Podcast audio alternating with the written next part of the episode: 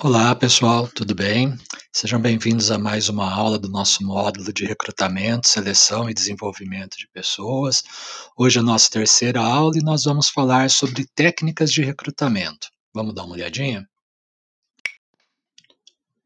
Na aula passada, nós observamos alguns dos tipos de recrutamento possíveis dentro de uma empresa o recrutamento interno, recrutamento externo, online, recrutamento às cegas e a misto, e a partir daí a gente foi discutindo um pouquinho os pontos positivos, os negativos, quando usar, quando não, não usá-los.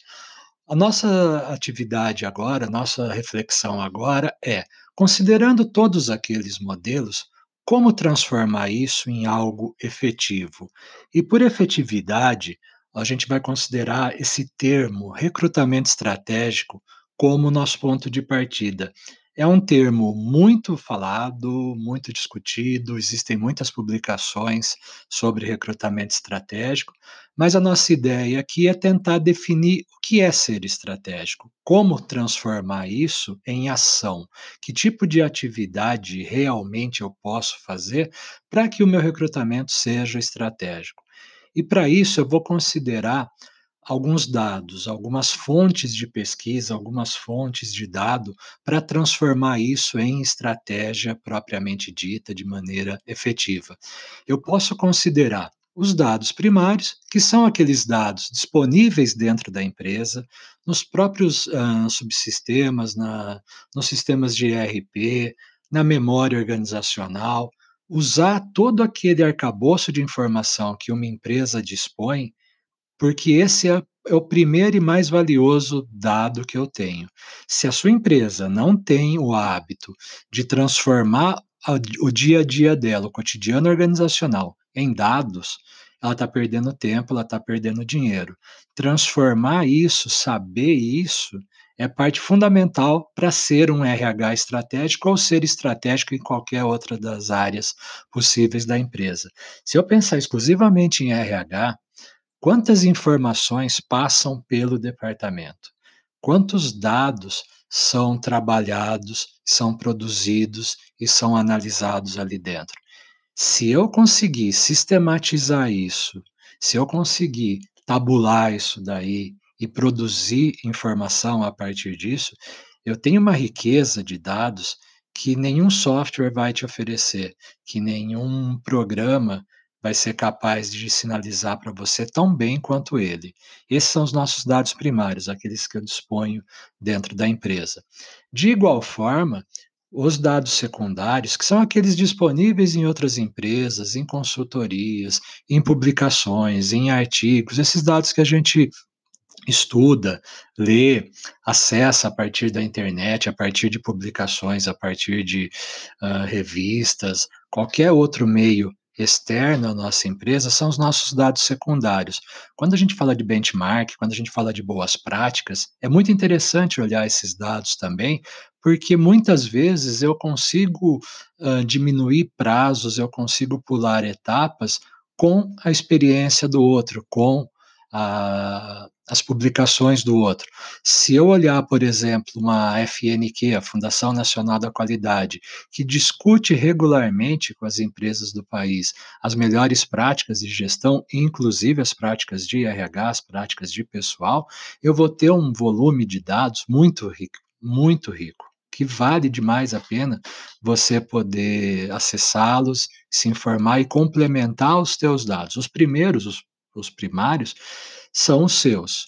Enriquecidos com as práticas de mercado, você tem uma ferramenta em mãos, uma possibilidade gigante na mão para produzir os resultados que a gente quer, para produzir indicadores de desempenho efetivos, assertivos, específicos e se eu tiver bons dados, uma coleta boa de dados, sejam primários, sejam secundários, uma noção estratégica do meu departamento, usando de indicadores verdadeiros e significativos e reais, a minha tomada de decisão, meu processo de escolha vai ser muito mais assertivo, vai ter um tempo de tomada muito menor, eu vou conseguir acelerar os meus processos, eu vou conseguir oferecer um processo, uma resposta muito mais rápida e muito mais eficiente para a empresa, tudo baseado nisso, baseado nessa experiência. E é esse o nosso primeiro e grande desafio.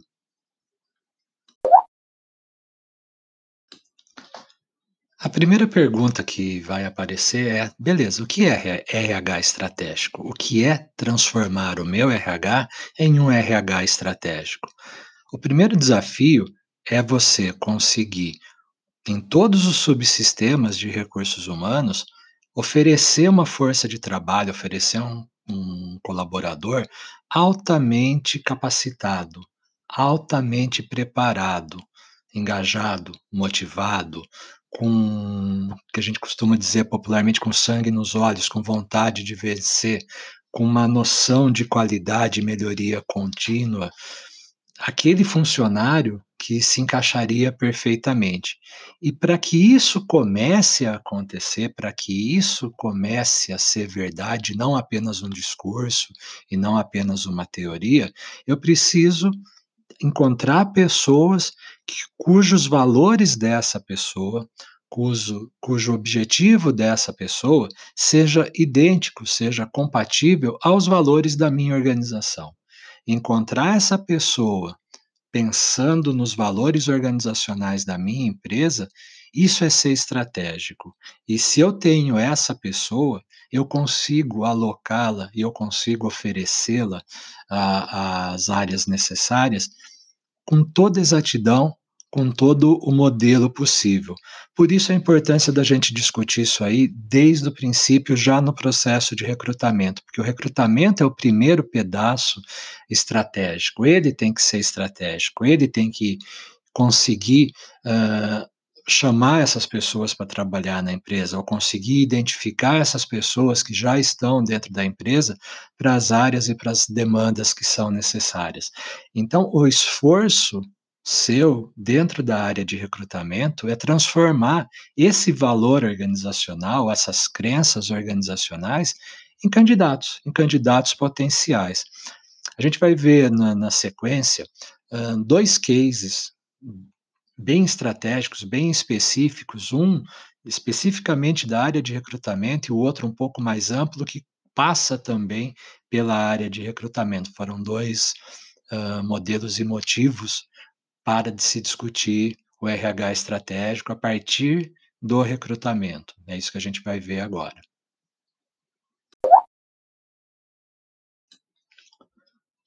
O primeiro dos casos que nós vamos estudar é o da EA Canadá. A EA é uma empresa que desenvolve jogos para consoles, como Xbox, como PlayStation e outros uh, videogames né, desses tipos aí.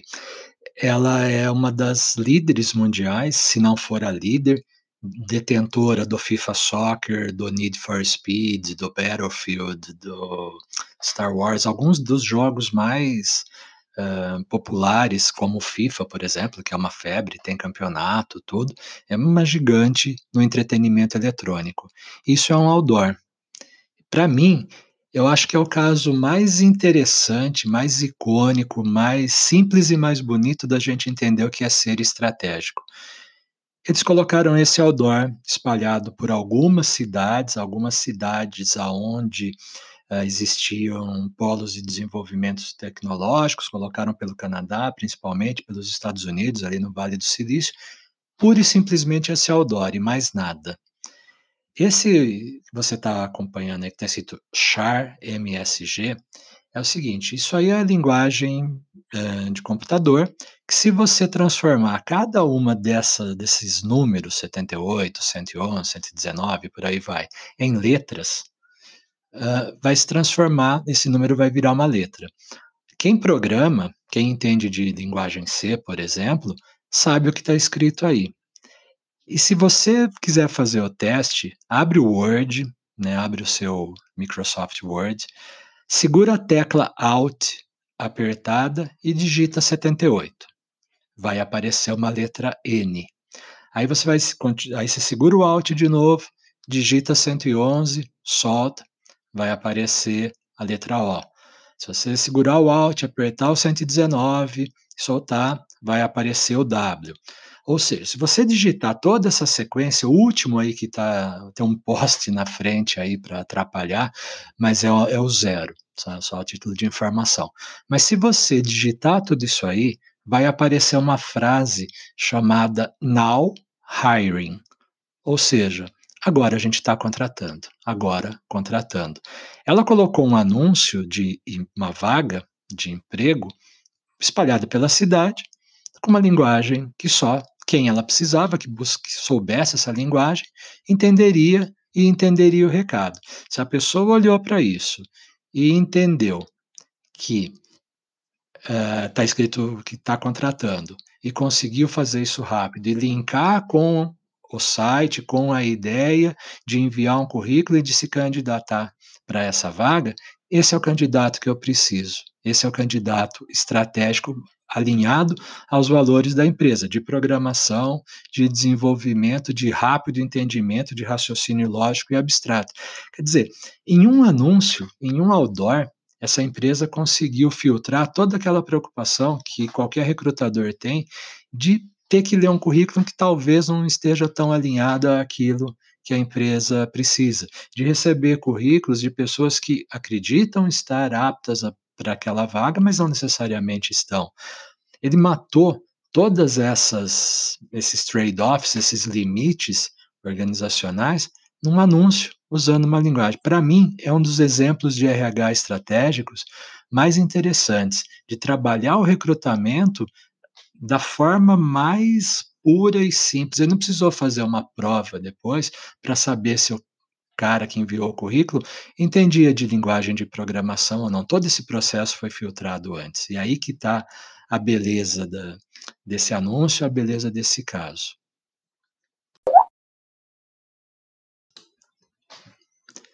O segundo caso de RH estratégico já é um caso bem mais amplo, porque ele trabalhou todo um conceito até passar, inclusive, pelo recrutamento. Uh, no nosso portal, você vai ter um arquivo PDF chamado Case da 03 Case Danone, PDF, para você ler esse caso na íntegra. Para o momento, para o que interessa para a gente no momento, que é a parte de recrutamento, é interessante ver como que ele se fundamentou. Tá? Para que já que recrutamento estratégico passa por todas as áreas, por todos os subsistemas de RH, era necessário, primeiro, na concepção da Danone, definir quais são as competências que vão acompanhar os nossos colaboradores do momento do recrutamento até o último instante desse profissional dentro da empresa. E para isso, eles criaram um comitê, criaram um grupo de estudo forte, é, inclusivo, que possuía colaboradores de todos os níveis, de todos os departamentos, e todas as unidades, para definir o que a gente precisa para a gente se manter no mercado, para a gente conquistar mercado, para a gente continuar sendo referência no mercado, quais são as competências que a pessoa que entrar para trabalhar aqui na Danone tem que ter. E a isso eles deram o nome de DNA profissional. Qual é o DNA de um profissional da Danone? Qual é o DNA que faz essa empresa crescer, se manter, crescer e ter um futuro? E para isso eles é, elencaram esses quatro tópicos: liderança, inovação, ambição e excelência na, na execução. São esses quatro componentes, são essas quatro competências que todo colaborador vai precisar demonstrar desde o processo de recrutamento. Então, a liderança da atividade, do projeto, da equipe, de si mesmo, todos os elementos que ela discute como liderança, desde o recrutamento eu preciso encontrar pessoas com esse perfil. Pessoas inovadoras, inovadoras na forma de se apresentar, na forma de se reinventar, na forma de demonstrar expectativas. Eu preciso desses caráter, desse caráter inovador desde o momento do recrutamento. Eu preciso de pessoas com ambição. Quando lhe perguntarem uh, qual é a sua expectativa nessa empresa, que demonstre essa ambição? Quais são seus planos futuros aqui na empresa? Onde você quer chegar? Qual trilha de conhecimento você quer ter? Eu preciso de gente ambiciosa. Ambi ambiciosa não é desonesta. Ambiciosa não é uma pessoa que vai passar a perna nos outros. Ambição é a vontade de melhorar sempre, de crescer. Se você pensa em desenvolvimento constante, se você pensa em evolução permanente, nós estamos falando de ambição. E é esse tipo de ambição que faz parte do DNA desse profissional da empresa Danone. E a excelência na execução. Por excelência na execução, zero defeitos, sem retrabalho, com qualidade, com esmero, com assertividade, porque eu diminuo o tempo de execução, eu diminuo o tempo de retrabalho, eu diminuo o tempo de incompreensão e ganho tempo na, na compreensão, na praticidade na, e na facilidade com que as informações por mim produzidas acontecem, o meu o produto. A Danone é uma empresa que não pode se dar ao luxo de ter um lote mais ou menos bom de ter uma quantidade de produtos com 95% de higiene, ela precisa garantir 100% da atividade dela. Na atividade dela, um erro pode significar a falência de uma empresa. A gente viu uh, no começo do ano de 2020 uma cervejaria em Belo Horizonte que, por um, por um evento que ainda se discute o que foi, o que não foi, se foi sabotagem, se foi erro de processo, quer dizer, a excelência na execução daquela cerveja foi prejudicada por um motivo qualquer, que ainda não se sabe a causa real dele, mas que arruinou a empresa por completo, que acabou, e era uma empresa certificada, era uma empresa premiada, que tinha produtos medalhados, conhecidos internacionalmente, e um erro de processo, ou uma falha de processo, ou uma sabotagem, seja lá o que aconteceu, complicou aquela excelência na execução do produto, na execução da atividade, que significa, significou praticamente a falência daquela empresa ou a, o processo de recuperação dela, todos nós sabemos que vai ser demorado e custoso. Então, essas quatro competências definidas, elas vão nortear o meu processo de recrutamento. De que forma? De todos aqueles profissionais que se habilitaram para querer trabalhar na Danone, Quantos desses profissionais têm potencial, e aí compete à área de RH, aos psicólogos, aos gestores identificarem, quantos desses profissionais é um potencial líder, é um potencial gerente? Quantos desses, é, desses profissionais podem assumir uma posição central, uma posição de destaque, uma posição uh, tática ou até mesmo estratégica em dois ou três anos. E para essa pessoa assumir essa posição em dois ou três anos, ela precisa ter esses quatro elementos muito bem definidos e muito bem percebidos. Se eu conseguir isso, se eu encontrar esses profissionais, se eu encontrar essas competências e oferecer um ambiente para ele se desenvolver e crescer, o meu turnover vai diminuir. Então percebe que a estratégia da Danone foi um pouquinho diferente da EA que a gente viu no slide anterior. Aqui, ela primeiro define o que é o valor da empresa e a partir disso ela busca, ela já não, ela não foi direto a um processo de recrutamento, ela sabe o que ela quer. E a partir daí, todos os subsistemas vão ter que trabalhar uh, a favor disso, em prol disso. E é só reforçando, é por isso que eu peço que vocês possam, ah, ao término disso aqui, ler essa, esse estudo de casos, porque lá vai falar dos outros subsistemas que em algum momento nós também vamos falar. Vai falar do processo de seleção, vai falar do processo de desenvolvimento de liderança, de avaliação de desempenho e assim por diante. Então, é uma estratégia completa a partir daquilo que foi definido. E uma vez definido, toda empresa trabalha nesse sentido. E aí você pode me perguntar, mas e se eles mudarem? E se o foco deles for outro? Eles vão mudar o DNA e a partir daí transformar toda a organização e todos os novos colaboradores de acordo com o DNA que foi definido. O importante é que eles tenham uma estratégia. A estratégia é: eu preciso desses quatro elementos, eu preciso dessas quatro competências. E a partir daí, todo o meu pensar, todo o meu avaliar migra nesse sentido, se dirige nessa dire vai nessa direção. E aí sim eu estou falando efetivamente de um RH estratégico, de uma ação estratégica. Uma vez que a gente já definiu o que é RH estratégico e já viu alguns exemplos de empresa trabalhando nesse sentido, a gente pode começar a discutir algumas técnicas para transformar isso em estratégico. Nós vamos ver três delas uh, nessa aula aqui. A primeira delas é o inbounding recruiting. Esse inbounding recruiting ele vem dos conceitos de inbound do marketing, o inbound marketing.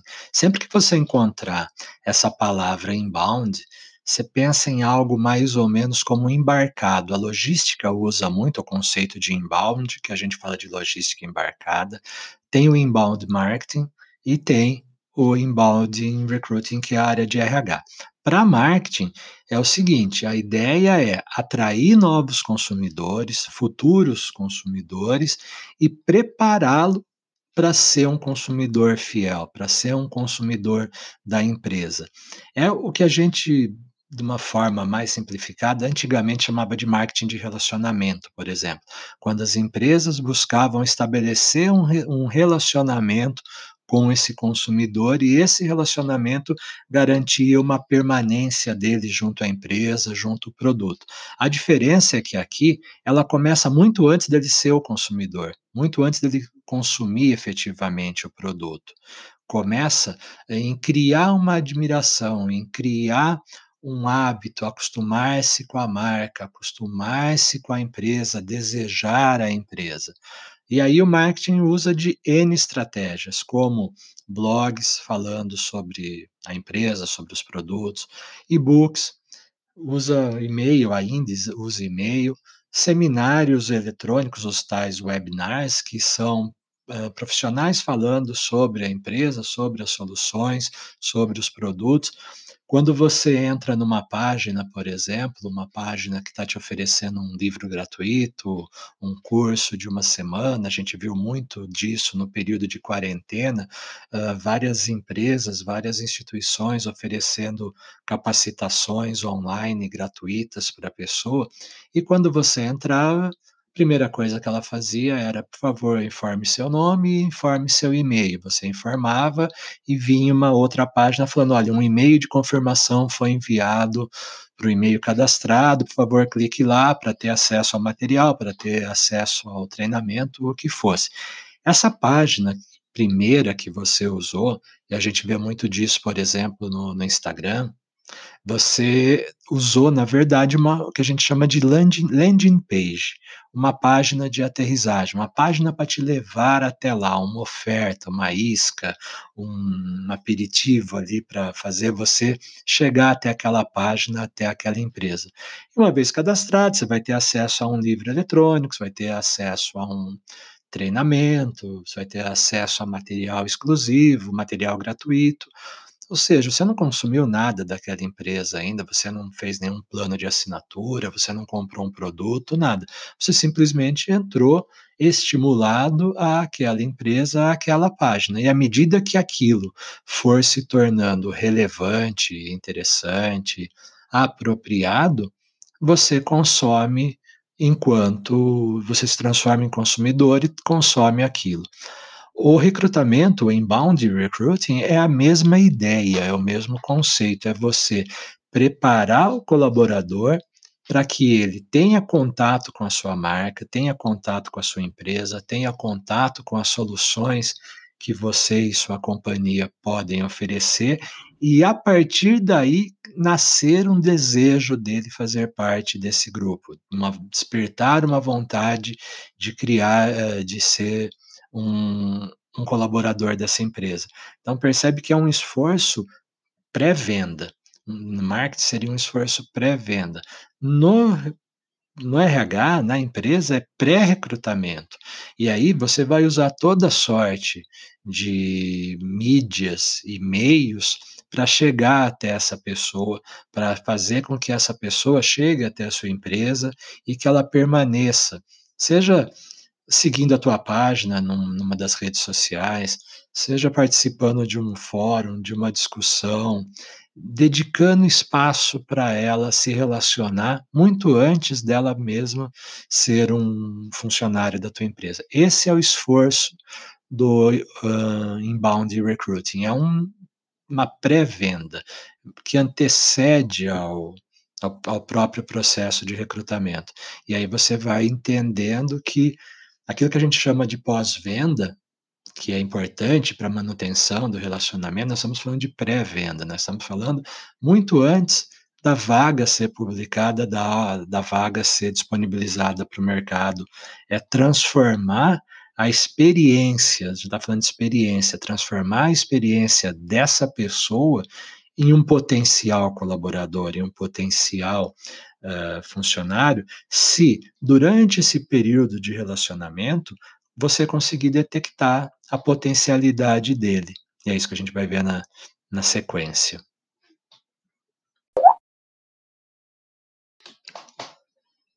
Aqui você vê a sequência possível para que esse recrutamento inbound recruiting aconteça. Ali logo na parte de cima nós temos as ações, a ação de atrair, de converter, de contratar e de engajar.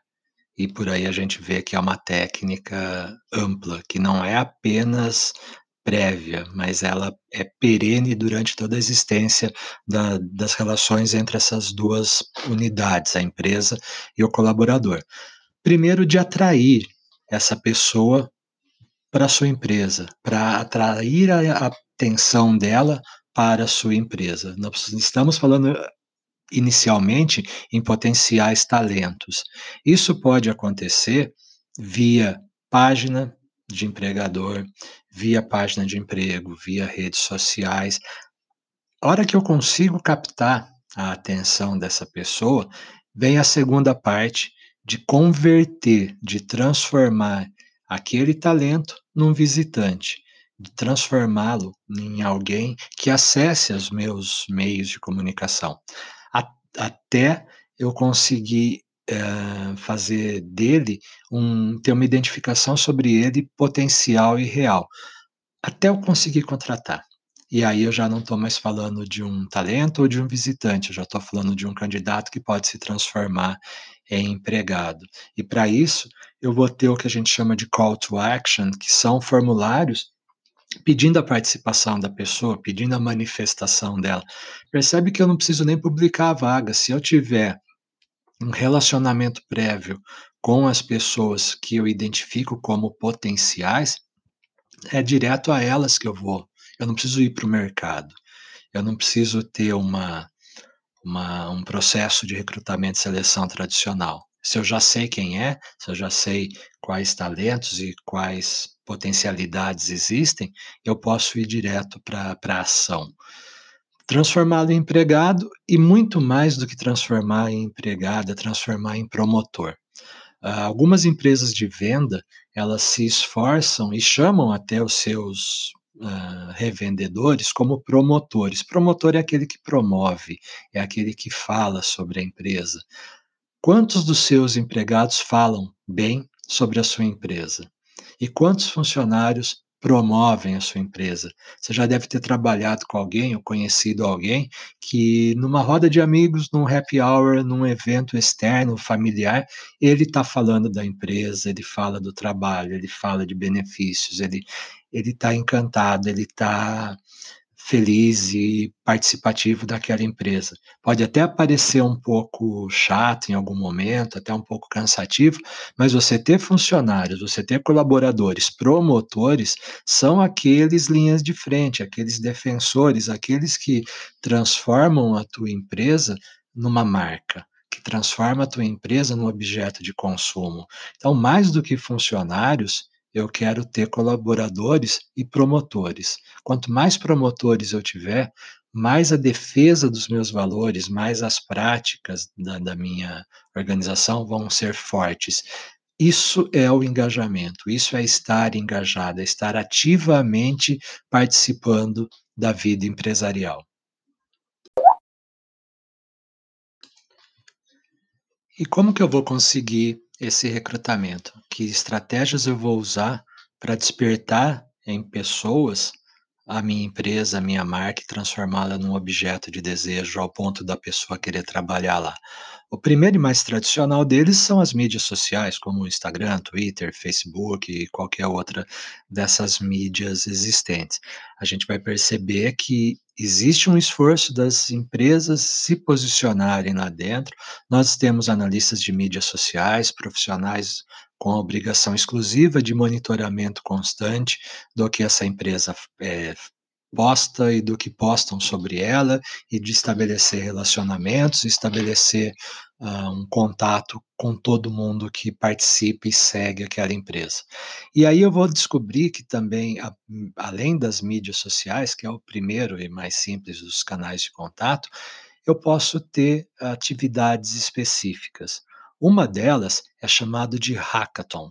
O hackathon nada mais é do que desafios que uma empresa coloca e convoca interessados. Ela não, não é restrito, é amplo, é, às vezes está linkado a um evento, às vezes só está linkado à própria empresa. Então, eu tenho, por exemplo, um desafio de construir uma ponte utilizando a menor quantidade de materiais possíveis. E aí eu ofereço software, eu ofereço a estrutura física para que um grupo de interessados se debruce sobre esse projeto, discutam e conversem e apresentem como se fosse um trabalho para a empresa. Eu tenho hackathon da linha de segurança de dados. Eu, ah, eu faço um site e abro ele para que as, os possíveis interessados participem para tentar quebrar o código de segurança dele. Ao conseguir, eu estou descobrindo um talento. Ao descobrir, eu estou descobrindo uma falha no meu sistema e posso melhorar, melhorá-la a partir da, da, percepção desse talento que descobriu a falha. Uh, empresas como a Apple, por exemplo, elas fazem hackathon e falam para você sugerir um, um aplicativo. E e assim por diante. Ou seja, são desafios que as empresas colocam para as pessoas, geralmente tem uma premiação, geralmente tem uma troca sobre isso, mas o que a empresa está colhendo por trás disso, além de uma solução para um problema, além de uma possível ferramenta, além de, uma, de um possível negócio, ela está identificando talentos para sua empresa, futuros talentos que podem vir a trabalhar com ela. A segunda, uma bem comum, são as feiras de profissões, que acontecem próximos a colégios técnicos, próximos a universidades, às vezes dentro da própria universidade, e você vai ter uma série de empresas montando seus estandes e apresentando suas soluções, seus negócios para aqueles estudantes interessados em conhecer um pouquinho mais. Aí tem os brindes, tem a sacolinha, tem a canetinha, tem todo aquele carnaval que acontece numa feira. O que a empresa está buscando é a exposição da marca dela, é a conversa, é a pergunta. Então, se você participar de uma feira, seja uma feira de negócios, seja uma feira de profissões, seja uma feira de setor, converse com os estandes, discuta com os, os estandes, participe da vida dos estandes. Eles estão lá para isso, para oferecer soluções, para oferecer tecnologias, para apresentar os dados, para apresentar a empresa e para captar talentos também. Então, é uma chance também de promoção, de autopromoção. E é uma chance incrível de você descobrir talentos. Eu estou dentro de uma universidade, eu estou falando de futuros profissionais. Eu estou falando de futuros engenheiros, analistas, médicos, profissionais liberais, advogados, publicitários, toda sorte de cursos que aquela universidade oferece é objeto de recrutamento para mim. E por que não? A Campus Party, que é uma uma feira que acontece de tecnologia, mais do que a feira, mais do que mostrar soluções ou produtos, ela está lá funcionando para captar talentos para a área de TI, para buscar talentos para a área de inovação. E o investimento dessa Campus Party é gigante. São empresas e empresas das empresas mais tradicionais dos, dos diversos segmentos, do automotivo ao industrial, do escolar ao de entretenimento, para buscar essas competências desses jovens que passam dias lá, eles acampam na na Campus Party, eles oferecem conexões, ve velocidades de conexões, das quais a gente não tem acesso aqui, e lançam desafios, e lançam gincanas, e lançam uma série de atividades buscando, talentos. Os webinars que a gente falou agora de pouco, que são aqueles tipo seminários que profissionais das áreas falam e quem assiste àquela àquele àquele seminário, àquele webinar, são os candidatos potenciais, são os interessados. Tem concorrência no meio? Sim, pode ter, mas o que me interessa é ver quem está entrando na minha live, ver quem está entrando no meu seminário, quem se inscreveu, quem está participando, quem está mandando pergunta, porque ali eu descubro talentos. Então, essas são algumas das possíveis técnicas e formas que eu tenho para utilizar esse inbound recruiting, para criar esse relacionamento com potenciais candidatos. Essa é a nossa primeira da das das técnicas aqui hoje apresentadas. A segunda dessas técnicas, nós também já vimos um pouquinho na aula anterior, quando vocês leram o case da LG, que falava de People Analytics, e também assistiram a um vídeo do YouTube falando de tratamento de dados. A ideia aqui do do People Analytics é estabelecer um perfil, que a gente chama de persona em marketing, que também é usado aqui. Qual que é o perfil ideal? Semelhante ao que a Danone fez. O esforço da Danone foi definir qual perfil que eu quero para uma vaga ou para um uma empresa. E a partir daí, eu começo a trabalhar dados, e aí eu volto àquele início, quando eu falava de dados primários ou dados secundários. Os primeiros dados é são, perdão, hã, quais são as características dos funcionários que nós temos hoje?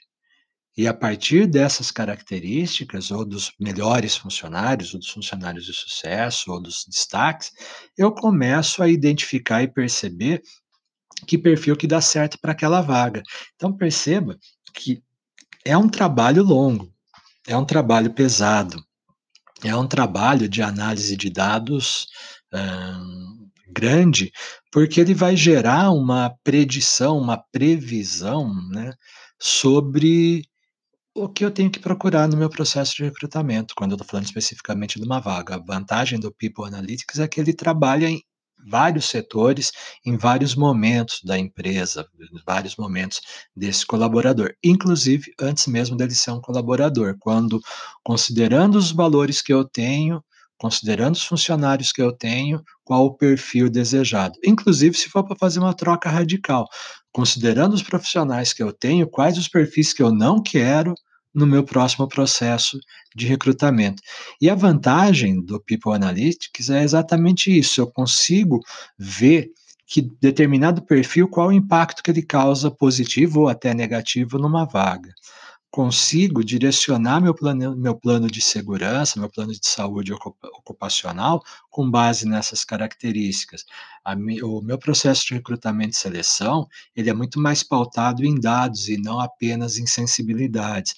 Consigo reter talentos, uma vez que eu identifico os potenciais e monto toda a minha estratégia, o meu trabalho em cima disso. A minha gestão de competências, a minha avaliação de desempenho também é baseada em dados, em números, e até estabelecer, hã, remunerações diferenciadas. Então percebe que trabalhar com dados é fundamental, sejam eles internos, como esses que eu comentei, seja um mix deles com práticas de mercado, com o benchmark, com a chance de ver como outras empresas fazem, para ver se eu também faço, para ver se dá para adaptar, para ver se dá para combinar esses 2 universos e a partir daí, eu ter um processo extremamente filtrado, refinado, extremamente preciso. Esse é o desafio do People Analytics. E aqui eu tenho a técnica de uso do People Analytics, desde o explorar, de determinar as urgências, de aprender com os dados, de estabelecer ações e de monitorar os res essas ações, esses resultados. Então, explorar os dados, explorar hipóteses, criar hipóteses, cenários, imaginar as coisas. Segundo, determinar o que é prioritário, quais são os problemas mais urgentes, quais são as recorrências, o que eu faço primeiro, como que eu priorizo ou categorizo essas urgências. Terceiro, do jeito que está hoje, com os dados que eu tenho, como que tá, o que que eu consigo extrair, o que que eu consigo produzir, quanto tempo eu demoro para produzir, para captar essas essas informações, esses dados e transformá-los em informações. É visual, é fácil de compreender ou não? Quais são as ações estratégicas que eu vou fazer dentro da área de RH ou dentro de qualquer uma outra área que estiver usando o PA? Como que eu faço para estabelecer isso daí? Quais as ações que eu tenho? E por último, aquilo que eu estabeleci como ação está funcionando? Ah, os meus resultados provam melhoria, prova assertividade ou não, monitorar os dados. Tudo isso para a gente chegar na tomada de decisão, tudo isso para a gente ser assertivo. Então, o desafio do, do People Analytics é um, uma sequência de, de atividades, uma sequência de passos que eu preciso para criar esse resultado, para criar essa tomada de decisão. O, da parte da exploração, de a construção de cenários até a interpretação de dados uh, definidos a partir de um plano de ação, é o People Analytics. A todo instante, durante esse curso, durante essa disciplina, a gente vai falar sobre indicadores e desempenho, sobre criar indicadores que evidenciem se aquilo que eu estou fazendo está sendo bom ou não, se está dando resultado ou não, se está melhorando ou não. E o People Analytics trabalha nesse sentido, com essas preocupações, com essas análises, né? Essa é a, uh, o desafio dele, essa é a, nossa segunda técnica. E a terceira e última das nossas técnicas para melhorar o recrutamento, para deixá-lo mais estratégico, mais alinhado aos valores da empresa, é o processo de automa automação ou auto automatização de etapas, da gente transformar pedaços da nossa atividade em processos automáticos, e são possíveis e são muito interessantes de serem feitos.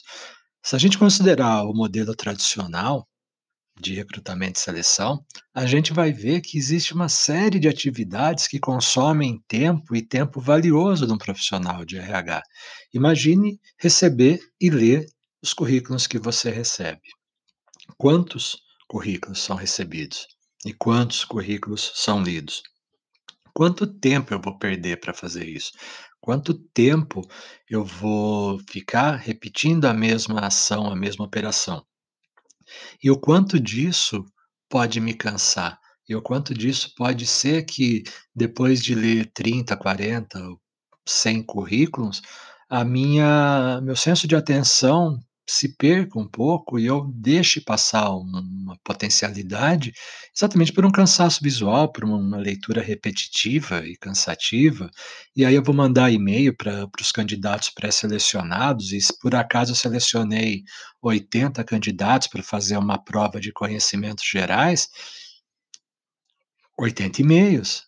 Mesmo que seja só digitar o e-mail de um, mas é um por um que você vai fazer, olhar o e-mail no currículo, digitar, rezar para estar tá tudo certo, enviar, ver qual foi, qual não foi, qual recebeu, qual não recebeu, alimentar os indicadores disso, fazer um, um tiquezinho lá na tua listagem. Quer dizer, é tempo demais para a gente usar numa atividade, em alguns processos que podem ser automatizados. E aí, na sequência, a gente vai ver um pouquinho dessa automação, um pouquinho dessa automatização. Então imagine um sistema, um modelo em que um pouco dessas experiências aqui, um pouco desses itens apresentados aqui, fossem automatizados, como uma página de carreiras para saber qual a trilha que eu devo percorrer para alcançar uma determinada carreira. Uh, usar a inteligência artificial para triagem uh, automática de um currículo ou para leitura de um currículo. Como fazer isso? Você sabe quais são as palavras-chave que uh, o teu memorial descritivo da vaga ou de profissão requer para aquela vaga? Quantos dos currículos que você recebe possuem similaridade da da entre a vaga e entre o que a descrição da vaga pede e o que o candidato oferece? Ele pode fazer essa triagem para você.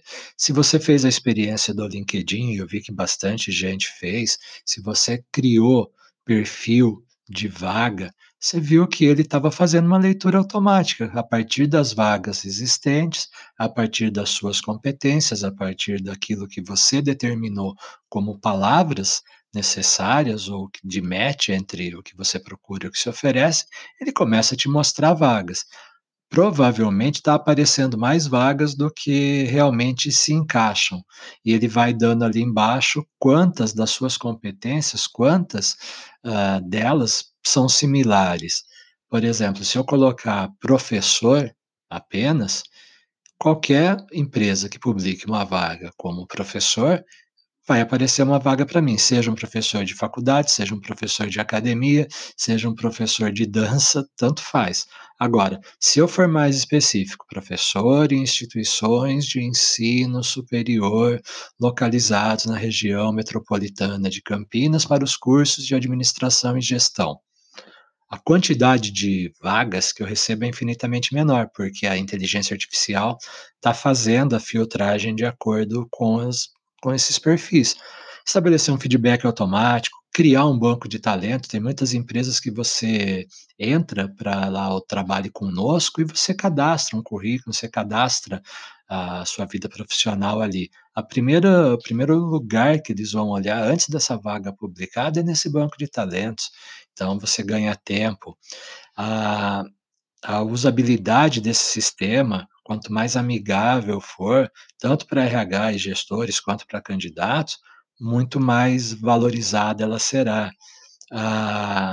O atendimento, os relatórios produzidos, testes, provas, tem uma série de atividades que você pode automatizar e a partir disso, a partir desse uso, dessa experiência, receber uns dados já consolidados e preparados para você. Se você conseguir isso, se você conseguir automatizar esses processos, aí sim nós estamos falando dos objetivos estratégicos, como fortalecer uma marca, como fortalecer uma empresa, como dar visibilidade para o processo de recrutamento e seleção, ter um maior engajamento de possíveis candidatos e dos próprios gestores da empresa, entendendo que essas ferramentas são importantes, ter uma contratação mais rápida, mais efetiva, uma performance de de resultados de candidatos melhor, diminuir o turnover desses novos contratados, ou seja, ser estratégico é isso, é usar dessas técnicas, usar dessas atividades, usar dessas ferramentas para ganhar tempo para ser efetivo, para ser assertivo. Não é simples, você já deu para perceber aí pela transcrição dos slides, pelas etapas, o quanto a gente precisa trabalhar com dados, o quanto a gente precisa produzir informações a partir de bons dados coletados. Se os dados forem inconsistentes ou inconclusivos, os resultados que eu vou produzir também não serão de boa qualidade. Quanto mais precisos e refinados forem meus dados, melhores os resultados. Essa, essa prática, esse uso constante desse modelo vai chegar naquilo que lá na frente a gente vai chamar de BI, de Business Intelligence, de entender a, a especificidade do meu negócio, a especificidade da minha empresa, e a partir daí ter processos todos efetivos e conclusivos, alinhados com os valores e com os objetivos da empresa. E essa era a nossa terceira da, das três ferramentas que veríamos hoje, das técnicas que veríamos hoje para falar de recrutamento.